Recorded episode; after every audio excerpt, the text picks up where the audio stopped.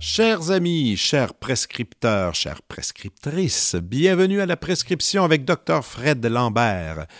Tout d'abord, je, vous invite à aller sur notre page iTunes, Balado Podcast, et de, ben écoutez, donner quelques petites étoiles, liker, commenter, ne soyez pas gênés, ça nous fait tellement plaisir de vous lire. Et aujourd'hui, j'ai envie de vous proposer quelque chose de différent, une suggestion pour aborder le type d'invité que je reçois aujourd'hui, c'est-à-dire une artiste visuelle. Et dans les mots artiste et visuel, il y a le mot visuel que je trouve relativement important. Alors pourquoi ne pas dorénavant, chaque fois, aller immédiatement sur les sites Internet de ces gens fascinants afin de vous rincer l'œil convenablement? C'est une bonne idée, non? Et après, ben, vous pouvez, ou avant, écouter l'émission. Ça, c'est à votre guise. Alors, voici les infos de mon invité. Aujourd'hui, c'est Myriam Dion. Euh, allez consulter sa page Instagram, R-Y-R-I-A-M espace D-I-O-N, ou encore sur son site officiel myriamdion en un seul. Aussi, pour acheter l'une de ses œuvres, consultez le site de Blouin Division, galériste. Ce sont ses représentants. Maintenant, Voici la présentation officielle digne de ce podcast de Myriam Dion. Myriam Dion est une artiste visuelle québécoise connue pour ses œuvres en papier journaux découpés. Elle est titulaire d'un baccalauréat et d'une maîtrise en arts visuels et médiatiques de l'Université du Québec à Montréal.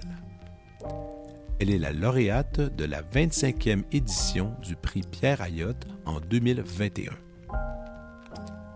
Son travail se retrouve au sein de nombreuses collections privées et publiques, dont la collection du Musée d'art contemporain de Montréal et la collection du Musée national des beaux-arts du Québec. Myriam a été désignée lauréate du concours d'art public lancé par la Ville de Montréal pour l'intégration d'une œuvre d'art à l'entrée nord du parc Sir Wilfrid Laurier, intitulée Fontaine. Elle est constituée de trois sculptures installées sur une des trois portions du terrain plein végétalisé. Voici mon entretien avec Myriam Dion.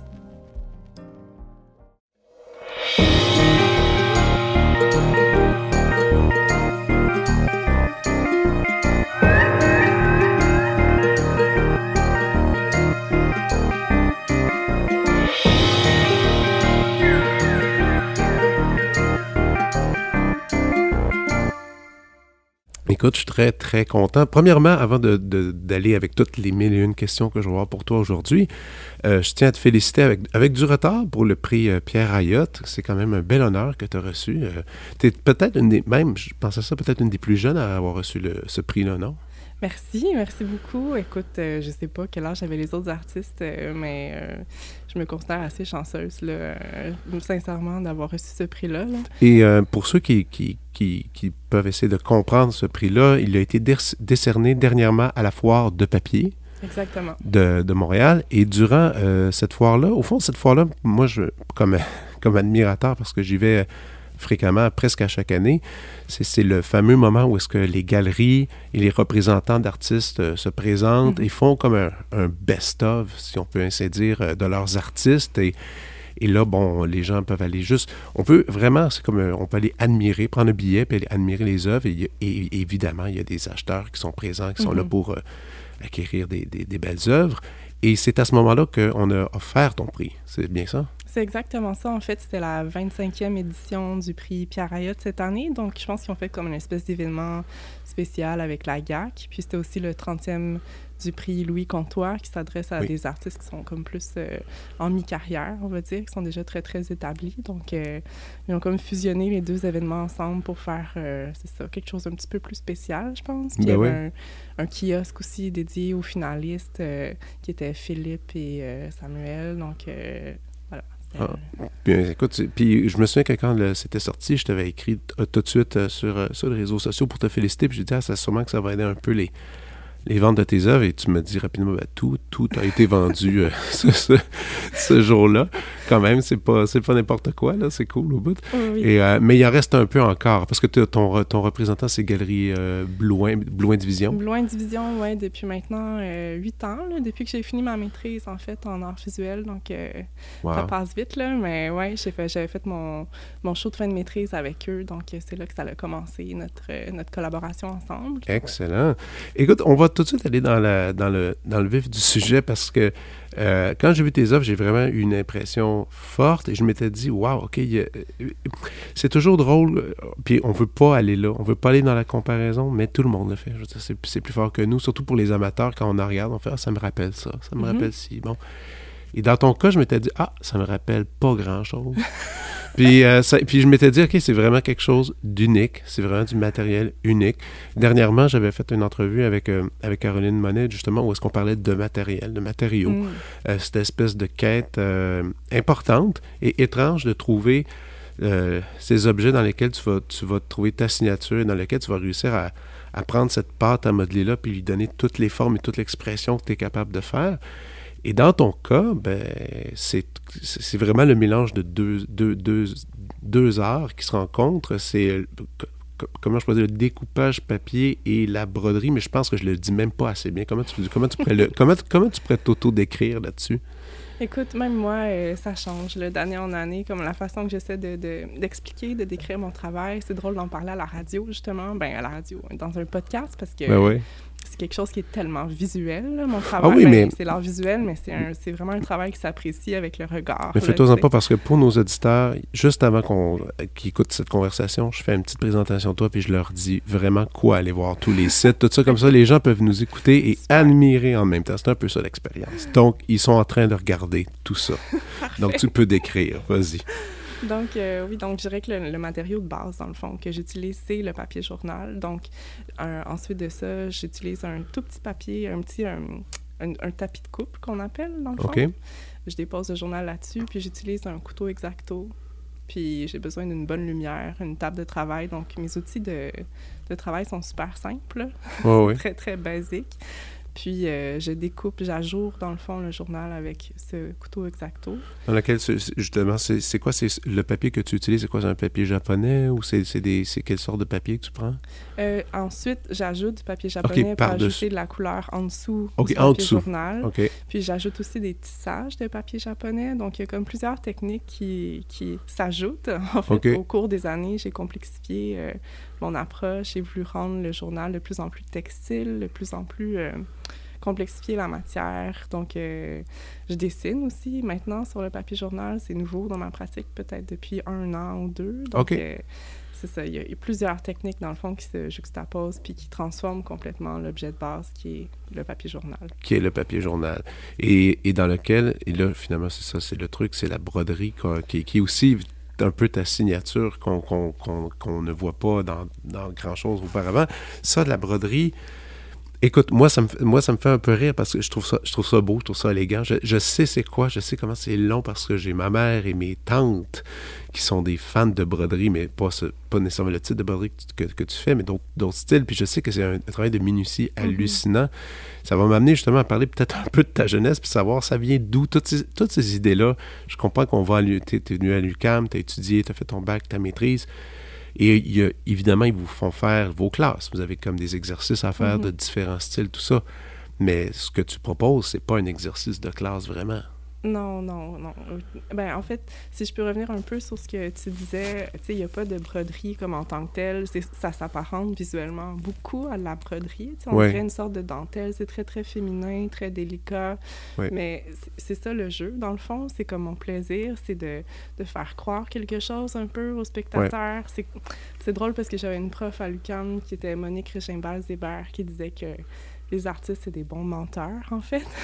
c'est que les artistes sont bons pour faire croire. Des, on essaie, on essaie de, de donner l'illusion de. Puis c'est là que moi, mon plaisir se fait. C'est là où, euh, vraiment, dans l'atelier, où j'ai du fun, où que j'essaie de transformer le papier en une dentelle, justement, en une broderie, mais c'est pas ça. C'est quelque chose de super cheap, en fait, le journal. Ça coûte un matériel vraiment, vraiment pas dispendieux pour moi. Puis j'essaie vraiment d'en faire quelque chose de précieux, de très, très euh, délicat, de très fragile. Donc, euh, c'est sûr mais Quand, mais quand tu dis que ce n'est pas de la broderie, mais quand même, il y a quand même une, cette illusion, on peut, on, peut, dire ça ici. Mhm, mhm. Comment tu réussis à l'achever? C'est vraiment simplement à l'exacto? C'est tout à l'exacto. Non. Donc, ouais.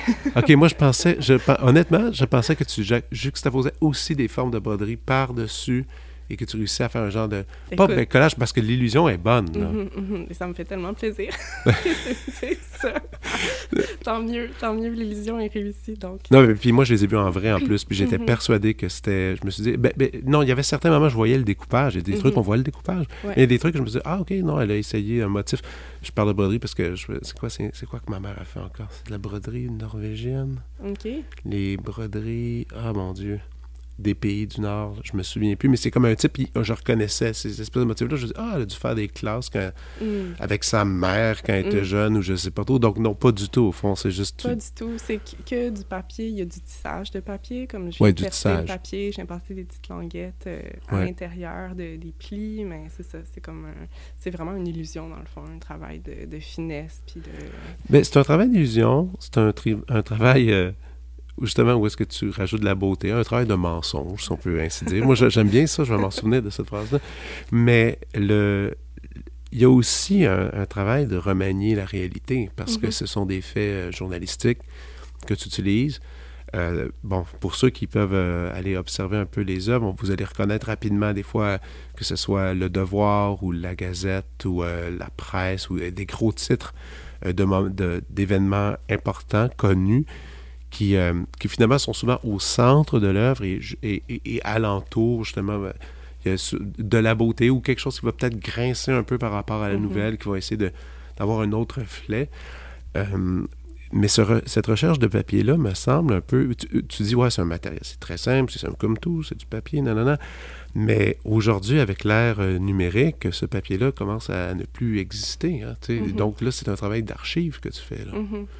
Oui, tantôt quand je te disais que c'est un matériel qui est cheap, je parlais de la qualité du papier en tant que tel. On s'entend parce que le journal en soi, c'est un matériel qui est très très riche. C'est un matériel qui, qui justement me permet chaque fois que je choisis un journal de me documenter sur la nouvelle que je choisis d'investir. Donc c'est une recherche constante.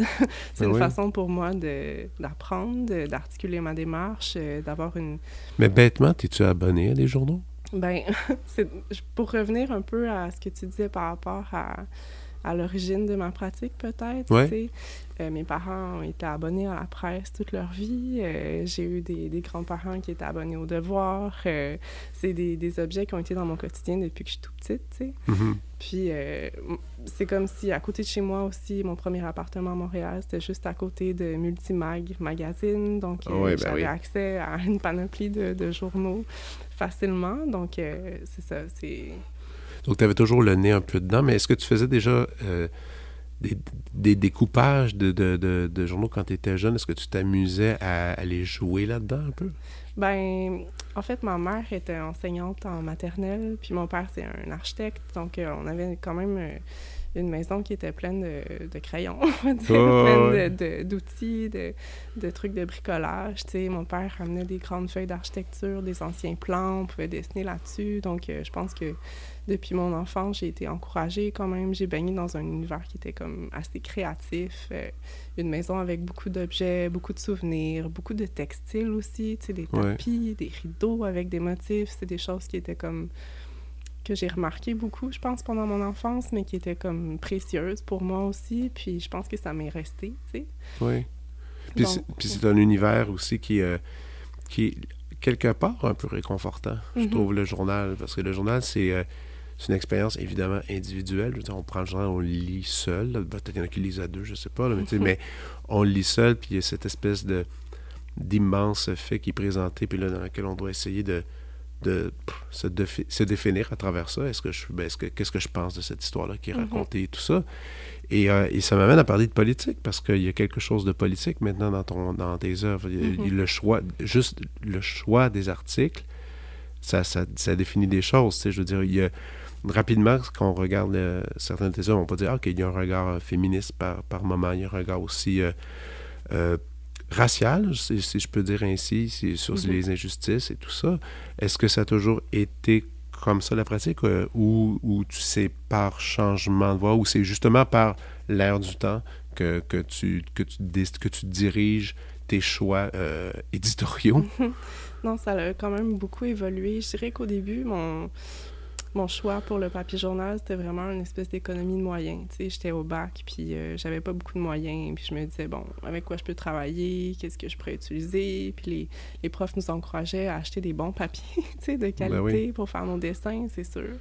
Mais euh, c'est ça, il est arrivé un moment où il fallait faire un projet de fin de bac, puis j'avais déjà connu le travail de Ed Pienne à l'époque, qui est ben un, artiste référence pour moi. Ah, t'es sérieuse? Ah oui, vraiment. OK, ah, ça, je suis content de l'entendre. J'adore le travail de Ed Pienne. Ah, ben là, ça, c'est quelque chose... On est deux. c'est quelque chose qui me qui me fascine, puis j'ai souvent et un peu trop souvent traîné à la, à la, à la galerie de François mm-hmm. euh, sur... Euh, attends, comment elle s'appelle sa galerie en, entier? C'est son nom? C'est quoi? C'est sur Rachel? Oui, c'est sur Rachel, juste en face de la banquise. En face de la banquise, qui est un petit bijou de place. Ah, c'est beau. Et, et, euh, et, souvent, ben, c'est là, si vous, si vous êtes intéressé à Edpienne, premièrement, allez voir c'est qui Edpienne, allez voir ses œuvres. Il y avait une magnifique exposition il y a longtemps à la Poste. Et, mm-hmm. et si vous vous êtes intéressé à vous acheter du Edpienne, il faut aller à cet endroit. Et euh, la, première, la première fois que j'étais allé, on m'avait montré un, paquet de trucs, puis c'est vraiment l'économie de moyens, dans son cas, c'est la même chose. C'était, je veux dire, ce sont des petites feuilles, 8,5 euh, par 11, qui prenaient et qui, qui, commencent un dessin qui colle une après à côté de l'autre et ça forme. Ah, c'est incroyable. L'œuvre, c'est quand même quelque chose d'assez, euh, d'assez fou. Puis le résultat final est, est toujours très émouvant, hein, dans lequel il cache tellement de personnages et de ah, moi, j'adore, j'adore son travail. Donc ça, ok, donc ça, c'était une de tes inspirations.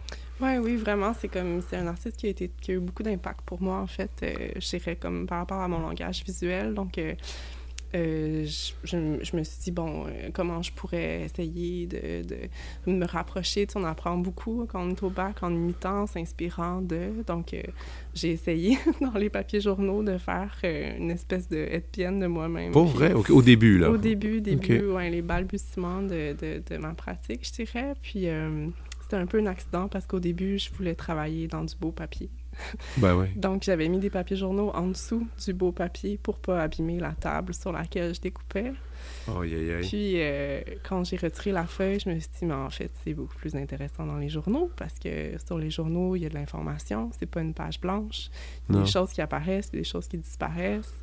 Euh, il y a des couleurs. Donc, euh, à, ce moment-là, il n'y avait pas du tout d'intérêt pour ce qui était la portion plus politique. ok? C'était vraiment quelque chose qui, était plus formel. Euh, bon, une approche du motif, du pattern, euh, des trouées. Euh, je trouvais ça intéressant, le fait d'ajourer, de laisser passer la lumière. Ajourer, c'est ça, c'est laisser passer le jour à travers. Donc, je mettais ça devant des fenêtres, c'était comme des vitraux. Il y avait comme quelque chose de beaucoup plus installatif, de beaucoup plus éphémère aussi. C'était des installations que je jetais, que je mettais au recyclage. Ah oui, OK. Oui, après les... les après une fois que c'était exposé. Donc, euh, ça a commencé comme ça. Puis ensuite, quand j'ai commencé la maîtrise, euh, j'ai été quand même confrontée à cet aspect-là qui était comme, on va dire, que, que visuel. mon approche au début était très, très dans la, la beauté ou dans comme le geste. Puis euh, j'ai été comme un peu confrontée au fait que, dans le fond, ça manquait peut-être un peu de substance, tu sais, tout ça, qu'il fallait peut-être plus s'intéresser au journal en tant que tel, de se questionner justement sur l'aspect politique, sur euh, cet objet-là aussi qui est en voie de disparition. Qu'est-ce que ça veut dire? Qu'est-ce que, qu'est-ce que ça implique, en fait, de travailler même avec euh, ben, un aspect qui est un, un, objet qui est un objet de communication sociale. C'est, c'est, le travail des journalistes aussi que ça implique. Donc, euh, tout ça, toute cette dimension-là m'a comme happée.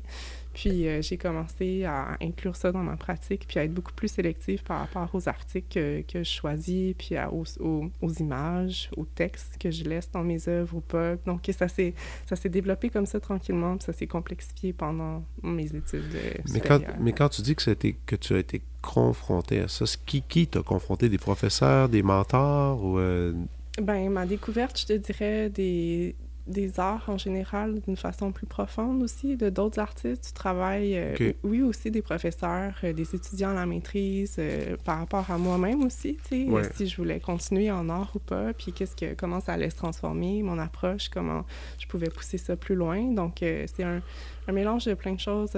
Wow, en effet, c'est ça, c'est plusieurs facteurs, parce que tu as même eu des hésitations pour un instant d'aller en art? Euh, non, je pense que... La vocation était là? Ouais, ouais, je pense que ça a toujours été vraiment assez clair là, pour moi que que c'était pas un passe-temps, tu sais, puis que je me voyais pas trop euh, ailleurs, tu sais, même aujourd'hui. Euh, ben oui. je me dis que, que je vis un peu un rêve, là, en ce moment, puis que je, me... Je, ah ouais, de la misère à y croire? Ouais, ouais, ouais, ouais, vraiment, là. Je me, je me rends compte que, que je suis vraiment privilégiée, d'avoir une bonne galerie, puis d'être bien accompagnée. Euh. Ah, puis attends, quand tu dis bonne galerie, une, la meilleure des galeries, je trouve, quelque part. Non, mais quelque part, parce que ce sont des gens... Euh, ouverts d'esprit, qui ont une sélection d'artistes. C'est ça qui est, qui est assez formidable. Il n'y a personne qui se ressemble. Mm-hmm. Il n'y a personne qui se ressemble dans toute la galerie. Tout le monde mm-hmm. a un, ton complètement différent et qui est à propos. C'est moi, je, trouve, je trouve ça toujours euh, intéressant d'aller sur leur site et juste fouiller, regarder un peu. C'est vraiment, c'est plaisant, mais je pense que tu es à la, à la bonne place, clairement, avec eux. Je suis d'accord. Euh, donc, ces journaux-là, oui. Donc, euh, moi, je trouvais ça. Bon, le, travail, la première chose que je, m'étais dit, bon, je trouvais ça beau, mais je me suis dit, c'est certain que tout ce. Pour arriver au résultat final que, que Myriam a accompli, c'est un immense travail de solitude. Moi, c'est sûr, mm. cette solitude-là, à chaque fois, elle me, elle me fera beaucoup parce que justement, je, connais d'autres artistes qui ont des équipes de travail, qui vont travailler peut-être à deux, trois, même des fois quatre, cinq pour des installations ou même pour des petits formats où est-ce que c'est de la collaboration. Dans ce cas-ci, j'arrivais pas à avoir de collaboration. C'est vraiment toi, mm-hmm. seul devant ton pupitre, en train de faire ça. C'est pas difficile, ça? Non, je pense que ça va bien avec mon tempérament, en fait. OK. Euh, je pense que c'est vraiment... Euh, moi, ça me fait du bien de faire ça. C'est quand même... Euh, c'est quand même fou là, quand on y pense, tu sais, comme ce, ce métier-là d'artiste, tu sais, comme de, de s'asseoir puis de produire des objets, tu sais, puis de travailler. C'est comme, c'est vraiment particulier. Puis je me, je me trouve super chanceuse, tu sais, de pouvoir prendre le temps. Mon atelier est chez moi, donc euh, déjà là, il y, a comme, il y a quelque chose de comme super rassurant, tu sais. Ouais. Euh, je suis à la maison, je me fais mon café, je peux me faire à manger, j'ai une belle pièce double, une belle lumière, puis je peux travailler toute la journée comme ça, je fais des motifs, tu sais, c'est comme beaucoup de plaisir, là, quand même. C'est vrai que c'est très solitaire, mais je suis jamais vraiment seule dans la mesure où j'écoute vraiment beaucoup de podcasts, justement. Ouais. J'écoute beaucoup de musique. Euh, c'est une, pratique qui me permet beaucoup de me nourrir, tu sais, puis de m'alimenter de toutes sortes d'autres choses. Des fois, des, des trucs euh, un peu moins sérieux aussi, là, tu sais. Je ouais, peux euh, Netflix en même temps, là, comme quand, quand c'est des sections qui sont plus répétitives, puis que j'ai juste à répéter un même motif mais ça veut dire, est-ce que ça veut dire que si euh, tout d'un coup on, vient chez toi par hasard, on ouvre la porte, c'est, on va voir des piles de journaux qui traînent ici et là? OK, OK. Parce que je lisais dans un article, une entrevue que tu avais donnée, tu étais allé à New York dernièrement, hein, d'ailleurs, je pense, pour une espèce de l'année passée. L'année passée pour une résidence, alors que là, c'était l'espèce de... c'était la folie. C'était, la folie. Et, euh, et dans cet article, tu parlais de cette... Euh, que, que tu avais, que avais, décidé finalement de ne pas rester enfermé, de te promener, de, mm. bref, de profiter de la ville, ce qu'il faut faire quand on va à New York, parce que si on profite, je veux dire, rester enfermé, ça n'a aucun sens. Et tu as décidé d'aller à la chasse. Tu es allé à la chasse euh, aux idées. Mm. Et tu as trouvé des, euh, des vieux journaux que tu as pu ramener. Mais, tout ça, mais comment, comment tu trouves ça, ces trucs-là? Moi, c'est surtout ça. Comment on fait ces trouvailles-là? Parce que ça semble des documents comme je disais encore auparavant, archives, ce qui est rare. On peut, tu, peux, tu peux les emprunter, les regarder, les admirer, mais les acheter, mm-hmm. c'est pas évident. Il y a encore, et là, je pense, et là, ça va m'amener après par rapport à ici, par rapport à nos journaux ici, comment est-ce qu'on peut aller retrouver des vieux faits et, et se les procurer pour, pouvoir le travailler? Ça, je, je, ne comprends pas encore. ben, euh, en fait, moi aussi, j'ai été assez surprise de, de la facilité. Ben, sont quand même, pour vrai, sur eBay, il y a beaucoup de choses, euh, surprenamment. Oui, oui, on peut trouver quand même vraiment beaucoup de documents euh, historiques euh, qu'on peut se procurer, euh, je te dirais, pour pas trop cher, parce que c'est des collectionneurs, en fait, de vieux papiers qui accumulent, qui accumulent, puis qui, qui ont comme des tonnes de papier. Même ici, au Collège Prébeuf, je sais pas, là, avec la pandémie, comment ça s'est passé les dernières années, mais il y a un, un salon de collectionneurs de vieux papiers annuellement. OK. Euh, puis c'est comme un groupe de personnes qui se connaissent très bien, qui se rencontrent, qui apportent tout le- leur stock en fait. Puis c'est beaucoup de cartes postales, des vieilles cartes, euh, des, des lettres, euh, toutes sortes de documents sur papier, des archives en fait. Mais donc, toi, tu te tiens un peu dans ces événements-là parce qu'il faut que tu trouves du matériel. Ouais, il faut que je fouille, il faut que je fouille. OK. Ouais, donc euh, c'est- beaucoup de temps, mais c'est beaucoup de plaisir en même temps. Mais quand- C'est des vraiment belles rencontres. Ben, Ouais. ça, j'en suis certain Ouais. parce que ces gens-là ont un attachement à ces objets-là Mhm. aussi. Là. Donc, Ouais, euh, ouais. je veux dire, il y a- il y, a ce truc-là de Brébeuf. Tu dis, il y a eBay. Y a-tu d'autres choses comme ça que, que, qu'on connaît pas, qui nous parlent, qui, qui pourraient être des endroits intéressants à aller admirer? Ben, quand j'étais à New York, je suis tombée vraiment par hasard. Là, c'est comme une espèce de moment, euh, une espèce de faille, espace-temps, que je me dis, wow, je vais me rappeler de ça toute ma vie. C'est une toute petite boutique à New York, là, que, que j'ai, découvert euh, par hasard en passant devant parce que parce qu'il y avait des très beaux livres à l'intérieur. C'est une vieille dame qui me... J'ai passé finalement tout mon après-midi à placoter avec elle, tu sais, qui, Wow. qui, dans le fond, c'est une boutique de livres de cuisine, mais finalement, en parlant avec elle, euh, elle m'a sorti des livres sur les jardins anciens en Italie, des jardins renaissants, euh, des très vieilles lettres euh, d'amour, des, des documents comme super sensibles, tu sais. Puis c'est des personnes qui sont tellement intéressantes parce qu'ils ont, comme tu dis, beaucoup d'histoires à raconter, donc... euh, Ouais, c'est ça. Mais donc, quand tu es allé à New York, tu as ramené du matériel, je présume? Quand, mhm. quand même beaucoup. Et là, ça, c'est. C'est de côté euh, pour ta production? Tu, les- tu te les réserves? euh? Ah, oui, je me les réserve. Euh, en fait, là, euh, ça va probablement servir pour les prochaines expositions à venir. OK. Oui, donc euh, j'essaie de les regrouper un peu par catégorie de, des thématiques euh, ou des, de pouvoir faire des dialogues intéressants entre deux nouvelles journaux ou entre plusieurs. Donc, c'est ça, je suis en train d'organiser ça dans mon atelier, puis de... Est-ce que c'est déjà arrivé dans. Ben, sûrement, là, mais dans. Dans tes expérimentations de découpage, que là, tu fais OK, là, j'ai. Ah, ce journal-là, cet article-là, ça va tellement être bon, ça va être Mhm. parfait. Et là, tu pars, puis là, il y a ah, un mauvais coup de ciseau. Ah. Ou, euh, ou l'idée fonctionne pas, puis tu fais Ah non, je peux pas croire que j'ai perdu. Mm. J'ai perdu cette idée-là en essayant de faire tel truc. Et tu- c'est- Est-ce que c'est déjà arrivé? Oui, c'est déjà arrivé qu'il y a eu des accidents, des gros accidents même, je dirais, mais... euh, OK. Euh, j'ai pu réparer.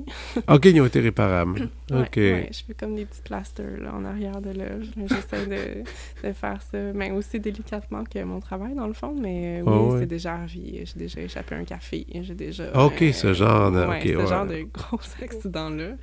Mais ma pratique est tellement lente en fait que ça m'est jamais arrivé de d'avoir un regret par rapport à la euh, à la création en tant que telle. C'est-à-dire que j'ai tellement de temps de poser mon idée, de réfléchir pendant que je fais l'œuvre, que les idées se mettent en, en place pendant, pendant la création. Pendant. Puis je me dis pas comme, oh non, ce journal-là, finalement, j'aurais dû l'utiliser de telle façon. De telle fa- Tu sais, C'est comme si Ça se modifie aussi. ça se modifie au fur et à mesure, puis je suis comme en, en accord pendant la création avec les décisions que je prends, donc euh, j'ai le temps. Puis tu dis que c'est un long processus, ça veut dire quoi exactement? Parce que tu sais, j'ai vu, il existe vraiment plusieurs formats euh, de tes œuvres. Euh, il y a, bon, il y a, de la- il y a des grandes installations. Ça, ça évidemment, c'est une grande installation, ça doit être très long à faire aussi. Mais un- une œuvre moyenne, c'est combien d'heures environ? Ben, je calcule pas vraiment les heures. Je regarde euh, les podcasts puis les trucs que j'ai écoutés pendant ce temps-là. Mais euh, euh, c'est long. C'est ben, je travaille pas toute la journée. J'ai vraiment des plages d'horaire. Sinon, je pense que je me blesserais la main. Donc, euh, j'essaie de travailler comme une petite plage de deux heures. Après ça, je vais prendre une marche. Euh, j'essaie de comme Balancé. là. balancer exactement. Donc, je pourrais pas dire exactement le nombre d'heures que je travaille. Ça dépend de la quantité des motifs, la quantité de détails. Bon. Donc, je dirais à peu près, grosso modo, un mois de travail pour une œuvre. OK. Ça ressemble à ça. Wow! Oui, oui. Ça me fait penser à mon luthier, euh, Mon luthier qui fait des euh, qui fait des altos, lui, c'est ça, c'est un alto au mois et demi qui, fait, Mhm. fabrique. Mhm. Puis c'est ça, c'est tout le, le découpage du bois, le, le sablé, le, le, le monté, tout ça. Puis, mais une fois, une fois que ton œuvre est, est dite finie, Mhm. est-ce que tu as est-ce que tu un comité d'amis de sélection Mm. extérieure, œil, qui vient observer pour te dire, euh, te donner un petit, un petit OK, ou, ou tu, ou tu y vas vraiment avec ton instinct, avec toi-même, tu fais non, non, moi je le sais, c'est terminé, on passe à autre chose? Ben moi, je sais que c'est terminé, mais j'ai envie de la présenter à mes amis. Ben oui. C'est comme, je pense que c'est probablement comme ça aussi dans d'autres sortes de métiers, mais c'est super précieux d'avoir un petit cercle autour de soi pour pouvoir justement parler de ce sur quoi on travaille. On fait beaucoup de studios visites entre artistes pour, euh, Ah oui? Pour pouvoir justement un peu se challenger, puis euh, pouvoir parler de, de, de ce qui nous habite, de ce qui nous inspire, puis échanger comme ça. Donc, on se fait quand même régulièrement des soupers ou d'amis, puis dans des studios, dans des, pour, euh, pour pouvoir parler de, Wow. de notre production. Là. Ouais, Ah, ça, ça, aide. ça doit, ça, ça doit aider, puis ça doit être assez euh, intéressant. Mhm. Euh, mais là, tu dis que tu as été baigné là-dedans très jeune dans le dessin. Euh, il y avait des feuilles de par- partout, des feuilles, des longues feuilles de papier. Est-ce que durant toute l'évolution justement de l'adolescence, cégep, tout ça, c'est t'as fait, je présume, tu as fait un deck en art plastique ou euh, En ou théâtre. En théâtre? ouais. Ah, ok, surprenamment, ok. Ouais, ouais, ouais. Mais tu dessinais parallèlement face à ça ou euh, c'est. J'ai continué de dessiner euh, tout- le temps. Écoute, quand j'étais petite, je pense que ma mère, euh, c'était une façon pour elle aussi peut-être de gagner du temps. Mais tu sais, je finissais mon, mon, dessin, j'allais y montrer, puis était comme Ah, t'as oublié un petit coin ici, tu sais, puis tu peux racheter des petites choses là. Puis quand je regarde les dessins de mon enfance, ils sont super remplis, tu sais, ils sont Ouais, tellement ouais. intenses. Puis je suis comme, mais c'est comme mon travail, tu sais, c'est comme si ouais, j'ai appris tôt, j'ai l'impression, à comme garnir, à comme. à utiliser tout l'espace. recouvrir, oui, exactement, utiliser tout l'espace. Puis j'ai été vite valorisée par ça, je pense. C'est Ok. comme quand t'es bonne en dessin à l'école, tes Ouais. amis, ils savent, c'est comme c'est ta force. Puis c'est quelque chose que, que je chantais, que Ah, j'avais... puis c'est quelque chose qu'on voit très vite, là, puis euh, ça. ça. se ça se détermine et... euh, c'est vrai que c'est drôle, hein, parce qu'on arrive au secondaire, je me suis encore, euh, t'es assis, t'es... moi j'étais toujours nul en dessin, donc... euh, puis quand t'as ton ami à côté qui, lui, il transforme une page en, en- en cinq minutes en, en un univers, tu fais, OK, il se passe... on- Il y a des catégories de gens différents par rapport justement à cette habilité de, de passer du temps avec un crayon puis une feuille de papier. C'est ça. Autant qu'un élève qui serait bon, je sais pas, au soccer, on a un sport, ouais. comme quand on a une force jeune, on est comme valorisé là-dedans. Fait Ouais. que j'ai continué là-dedans. Puis euh, je pense que le théâtre, c'était comme un... C'était Oui, super le fun aussi, mais je pense que c'était rassurant, comme pour mes parents aussi, peut-être, de pas tout de suite aller dans le milieu des arts visuels, comme Ah d'aller oui. plus vers les lettres. C'est Euh, où que t'as fait ton théâtre? À Longueuil. OK. Ouais. Donc, tu as fait ton deck de théâtre, tu as fait te jouer. Donc, Ouais. c'était OK, wow. Puis, est-ce que tu as fait des auditions euh, après, pour, ap- après ton deck, genre pour euh, conservatoire, des trucs comme ça? Non, ou- je suis allée directement en art visuel. Ok. Je sentais que ça me manquait beaucoup, puis que c'est ça, en fait, que j'avais vraiment envie de faire. Puis j'ai poursuivi mes études euh, non-stop, on peut dire. J'ai comme pas pris de pause. J'ai enchaîné la maîtrise tout de suite après. Puis, OK. ouais, c'est c'est vraiment mon milieu, là. Je l'avais je l'avais bien senti. Puis, est-ce que le milieu de l'enseignement t'intéresserait un jour? Peut-être quand je vais être plus vieille, ouais. Je pense, plus que, vieille. je pense que j'aimerais ça, je- avoir quand même une distance d'âge avec mes étudiants. Je pense que Ouais. en ce moment, euh, enseigner, ça me, ça me confronterait beaucoup. C'est comme si je, je sais pas, je me sens encore vraiment proche de mes études, étrangement, là, même si ça fait déjà, Ça fait, ça fait combien de temps? ça fait euh, huit ans, c'est ça. Ah, OK, quand même. Mais c'est ça, j'ai l'impression que je, je me sentirais pas euh, le bagage ou l'expérience nécessaire pour euh, accompagner des étudiants. C'est dans le fond, je me sentirais peut-être un peu trop proche d'eux, comme si euh, Ben oui, je comprends. Non, ça peut, ça peut, être, ça peut être bizarre parfois. Euh, je me demandais, est-ce que tu as des nouveaux... Là, tu disais que tu, bon, tu, tu produis des œuvres en ce moment, des nouvelles œuvres. C'est ça, il y a un peu ça qui se passe. Est-ce que tu J'ai cru comprendre que tu avais une grosse installation pour 2023 qui, qui se trame. C'est quoi exactement? Est-ce que tu as le droit d'en parler un peu? Ah ou oui, pas? oui, ben oui. euh, c'est un, dans le fond, ce serait ma première exposition solo à New York, euh, à Arsenal Art Contemporain. Hallucinant. Ah, je suis tellement contente. Donc, euh, c'est un beau projet là, qu'on qu'on planifie euh, tranquillement. Donc, En collaboration avec qui? Euh, si tu me permets? Ben, avec, c'est ça, dans le fond, moi, je suis représentée par la galerie Blois Division, mais qui qui, vont- qui, eux, sont aussi en lien avec Arsenal. Avec qui- Arsenal, OK. ouais, puis Arsenal à Toronto, mais aussi Arsenal à New York, Oui, oui, oui. qui viennent, qui vont, qui vont déménager, qui vont déménager, en fait, dans un nouvel espace Oh. euh, magnifique, là, éventuellement, donc... euh, Wow, OK. C'est ça. Donc, je travaille là-dessus. Ça, faut- c'était- oui, il faut planifier ça vraiment d'avance, avec le temps que ça me prend pour euh, réaliser les œuvres. Donc, euh, Puis il n'y avait pas de l'art public aussi que tu faisais parallèlement? oui, oui, exact. J'ai gagné un concours d'art public euh, de la ville de Montréal. C'est au Parc Laurier. Oui. Donc, ça aussi, c'est nouveau pour moi. C'est complètement un autre, un autre type, un autre pan de ma, de ma démarche. Mais ça va être quelque chose qui va ressembler un peu à ce que tu fais, je présume, ou pas, Mhm. pas du tout. Ben, puis avec du matériel, c'est quoi? Ça va être quel matériel dans ce cas-ci? Parce que c'est public, donc il faut que ce Mhm. soit de l'acier ou je sais Ouais. pas trop. C'est là tout l'enjeu de, de produire Ouais. une œuvre qui est, qui est pérenne, tu sais, puis qui, est, qui est aussi monumentale. Donc, euh, ça va être en aluminium découpé au laser, mais la facture visuelle va quand même ressembler à mon travail dans la mesure où ça va quand même être une espèce de dentelle d'aluminium, Wow. mais ça va être beaucoup plus sculptural. Donc, euh, ouais, on, on est en production pour ça. Est-ce est-ce que- est-ce qu'on peut dire déjà dans quel coin du parc Laurier, ça tête? Ça va être euh, juste à l'intersection des rues Saint-Grégoire et euh, Christophe Colomb. OK. Donc, ils ont tous réaménagé la piste cyclable. là. Oui, ça, je me souviens, ouais, ouais, c'est ça. de faire, de rendre le lieu un peu plus accueillant de ce côté-là du parc. Là. OK, donc au, euh, on, est, on parle de nord-est un peu. Ouais, ouais. Au côté nord-est de- du parc. Wow, excellent. C'est, ça, c'est très... C'est cool. C'est un beau défi aussi. C'est de... de, de, de t'as dû passer un, un peu beaucoup de temps dans le parc à essayer de voir la lumière, imaginer les Ben, angles. Sais-tu, c'est drôle parce que quand j'ai pensé ce projet-là, j'étais à New York, justement. Puis, Ok. euh, il a comme fallu que je me base sur les souvenirs que j'ai du parc. C'est un parc euh, où mes grands-parents habitaient très proches, où j'allais avec mes parents. J'habite proche du parc aussi. Donc, Ben oui. euh, c'est ça.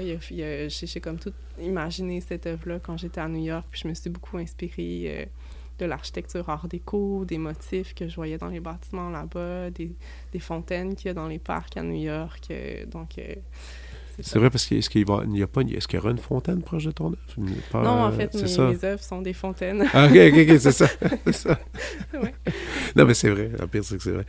Euh, et, et pour ce qui est d'une exposition, là, c'est ça, tu as l'exposition de l'Arsenal que tu travailles, euh, est- qui va être une installation en soi, c'est ça, là. Non, Euh, j'ai pas encore déterminé s'il va y avoir une installation ou si ça va être juste euh, des œuvres qui vont, être- qui vont être encadrées et installées dans l'espace. Euh, Donc ça, c'est pour en 2023. Mais, mais pour- plus récemment, est-ce qu'il y a des trucs qu'on peut suivre? oui, en fait, en novembre cette année, Oui. il va y avoir une exposition chez Blue Indivision. Donc c'est sur, sur quoi je travaille en ce moment. là. Tout du nouveau matériel Tout du nouveau matériel. qui sera ouais. présenté. Exactement. Puis euh, il y a aussi une édition de la foire papier, je pense, en août cette année. Oui. Ouais, donc euh, là aussi, on devrait pouvoir voir euh, mon travail. Ah, excellent. Bon, alors, c'est l'heure de la prescription.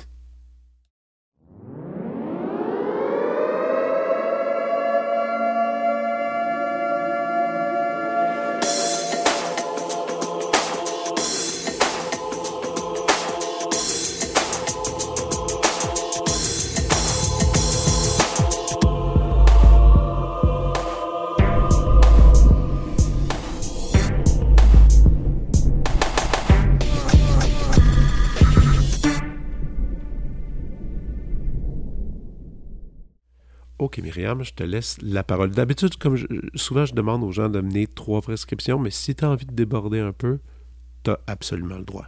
Super. Parce que, Ok. euh, J'ai trouvé ça difficile de, de me limiter à trois prescriptions. J'en ai beaucoup. C'est bon.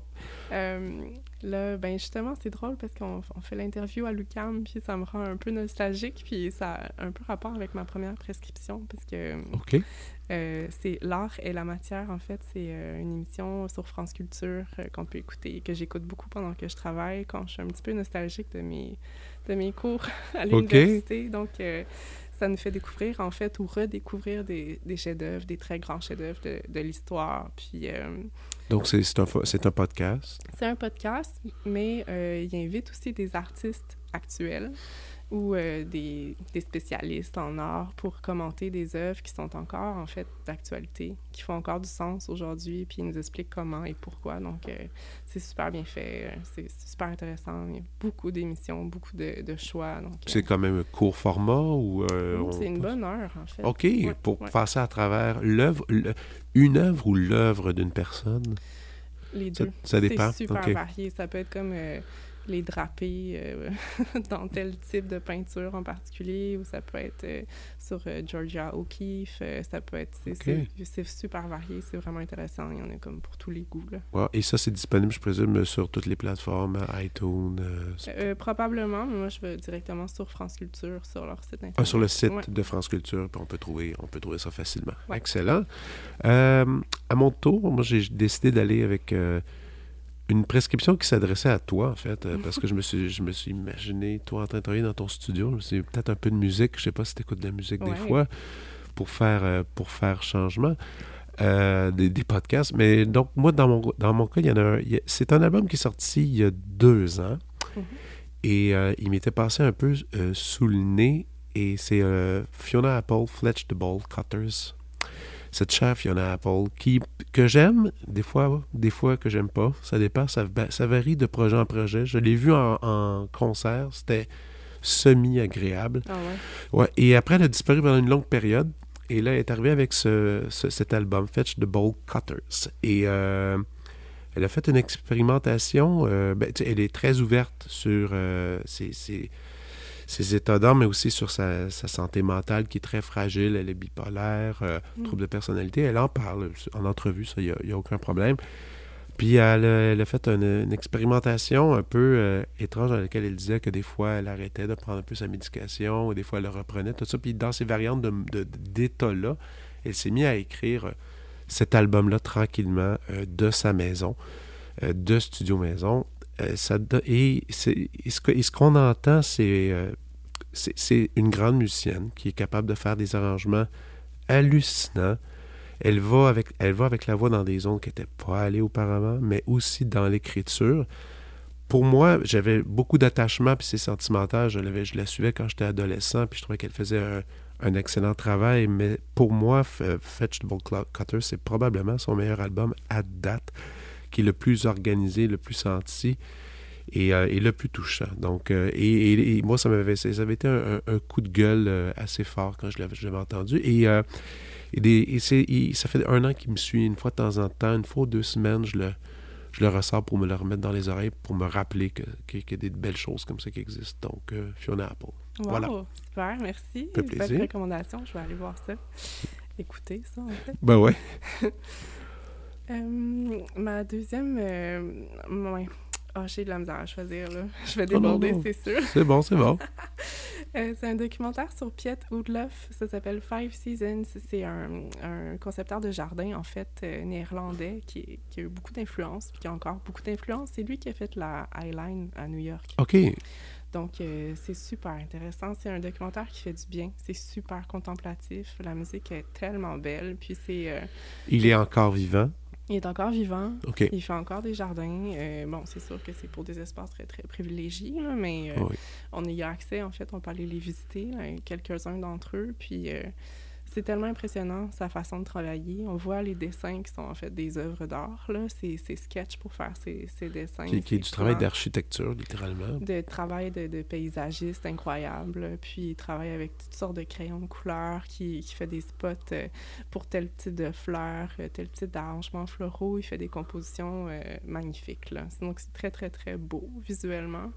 Puis il nous explique en fait comment le jardin se transforme de saison en saison, comment on peut l'apprécier autant en hiver euh, qu'au printemps, comment il construit en fait ces espaces-là pour que les plantes poussent les unes après les autres, puis qu'on puisse euh, vivre une expérience sensorielle en parcourant le, jardin par les odeurs, euh, les couleurs, la lumière qui change. Donc c'est vraiment quelque chose qui fait du bien, en fait.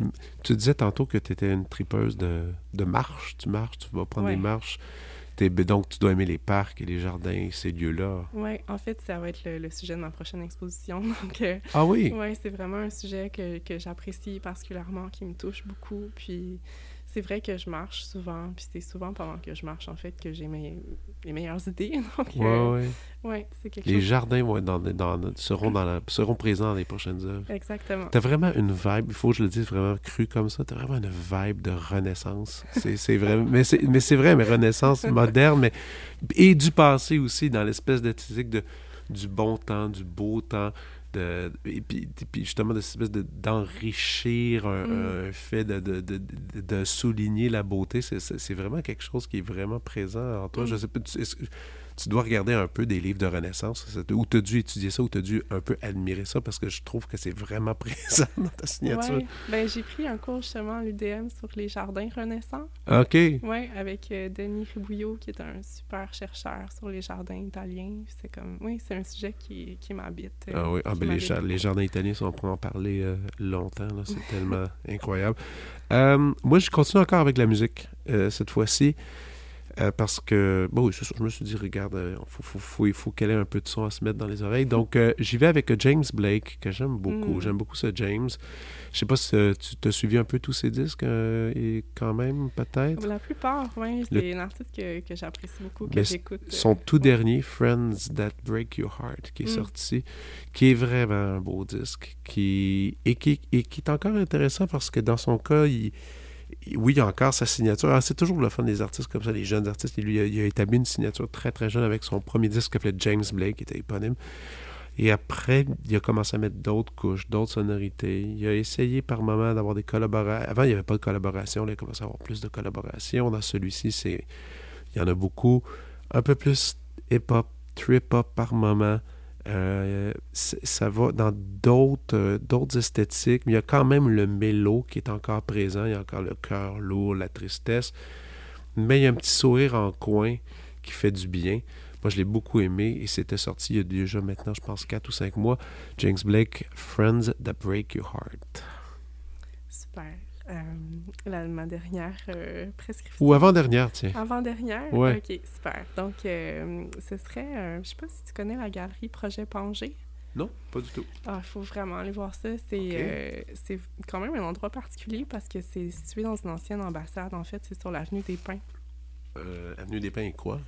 Oh mon Dieu, je pourrais pas dire. C'est proche. Justement, en fait, on va faire deux prescriptions en une. Si vous allez dans ce coin-là, profitez-en pour prendre une marche parce que c'est comme incroyable, les maisons. C'est ju- juste, en diagonale de la maison de Pierre-Éliott Trudeau, l'ancienne maison de Pierre-Éliott Trudeau, qui est magnifique. C'est comme un document classé, un, un monument historique. là. Donc, euh, faudrait, faudrait aller voir. c'est sur Avenue des Pins, Ouais. Mais plus près de la montagne. On continue. Exactement. OK, OK, OK. Passe, passer euh, McTavish, le réservoir McTavish. Oui, moi, je suis allée à pied puis j'avais montré la rue Red Pat. OK, OK, OK, Ouais. parfait. Je vois, je dans quel coin. euh, Exactement. OK, mais dans ce coin-là, il y a une galerie dans ce Il y a une coin-là? galerie dans ce coin-là. Avant, c'était situé euh, au Belgo, sur Sainte-Catherine. Puis ils Ouais. ont déménagé dans ce- ce- cette, cette espèce de bâtiment vraiment atypique qui était une ancienne ambassade. Donc, c'est super particulier. Mais c'est pas tant annoncé quand même. Non, c'est c'est nouveau. Ben, ça, ça commence à être... C'est quand même une galerie qui fait des, des expositions, justement. Parce que c'est l'artiste dont je veux vous parler, on est comme super chanceux de l'avoir. euh, OK. c'est une artiste incroyable là, qui vient de Toronto, qui fait des œuvres euh, extraordinairement. euh, qui- encore une fois, une reprendre quelque chose qui fait très, très. euh, qui fait du bien. là. Tu sais, on Ok. va là, puis on se sent bien. Ça fait comme. ça, ça règle la journée. C'est des œuvres qui sont super contemplatives. L'artiste s'appelle Darby Milbrat. OK. Et puis, elle s'inspire justement beaucoup de la musique pour travailler. On voit que ses œuvres sont remplies de, de mouvements. euh, euh, c'est des couleurs qui sont comme très, très chatoyantes. Euh, c'est les œuvres qui sont exposées dans l'exposition en ce moment. C'est une production qu'elle a faite quand elle était en Espagne lors d'une résidence artiste. Donc, c'est gorgé de soleil. euh, c'est des œuvres qu'elle peint euh, assez rapidement. Donc, c'est drôle parce que c'est complètement en contraste avec ma façon de travailler, sauf que c'est quand même extrêmement contemplatif comme œuvre. C'est très doux en même temps, c'est très flottant, des univers un peu euh, oniriques euh, qui font appel à la mémoire. euh, donc, c'est vraiment une super belle exposition, vraiment généreuse. J'ai trouvé des gros formats qui sont comme. On, on a envie de rentrer là, dans l'œuvre, carrément. C'est surtout des toiles, c'est Ouais, surtout de la peinture. OK, exactement. OK. Ouais, ouais. Wow, Puis c'est une artiste qui était une ancienne euh, danseuse contemporaine, donc euh, il y a comme une espèce d'univers très, très dans le mouvement. là. Dans le geste. Dans le geste, exactement. Ah oui. Ouais, ouais. OK. Wow. Et t'en avais une dernière aussi? Oui, ben, en fin de semaine, je suis allée euh, au Musée des Beaux-Arts. L'exposition de Nicolas Party est Ben oui. extraordinaire, mais aussi, surtout, euh, ils ont réouvert la section des arts décoratifs qui est comme magnifique. Donc, euh, je recommande à tout le monde de, de passer par la section des arts dé- Ben, décoratifs. c'est ça, je, je suis allé voir la, je, je suis allé voir la- l'exposition de Nicolas à partie, mais je suis pas allé voir ça, ça. donc ça va me donner une, une raison de plus pour, euh, pour, y, euh, pour y retourner. Euh, écoute, c'est drôle, euh, pour, pour conclure, la dernière fois avec, euh, avec Caroline Monet, on parlait, on, s'était mis à parler de NFT par, par, par, plaisir. Comment tu trouves, est-ce que tu lis un peu là-dessus? Est-ce que, tu, est-ce que tu regardes ça? Ou c'est quelque chose que, tout ce qui est art numérique, tu, tu, tu préfères ne pas y penser ou regarder?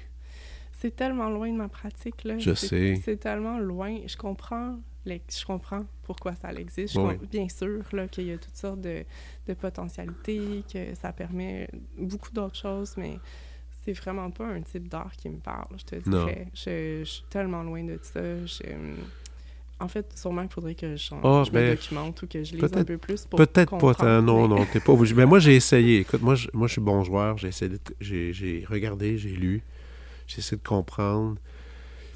Puis, euh, je, peux, encore un peu comme toi, tu sais, je comprends que ça existe, je comprends qu'il y a un buzz, je comprends qu'il y a des Mhm. gens qui vont vers ça et qui, euh, et qui se jettent ces trucs-là, puis que ça devient une monnaie. Mais tu sais, il y a comme. il- et déjà, en ce moment, aujourd'hui, en ce. Je sais quoi, je sais pas quelle date qu'on est, là, mais on est la fin, la fin mars 2022. Il y a déjà différents types d'acheteurs de NFT. Il y a les NFT, les gens qui veulent le faire un coup d'argent, tout ça. Mhm.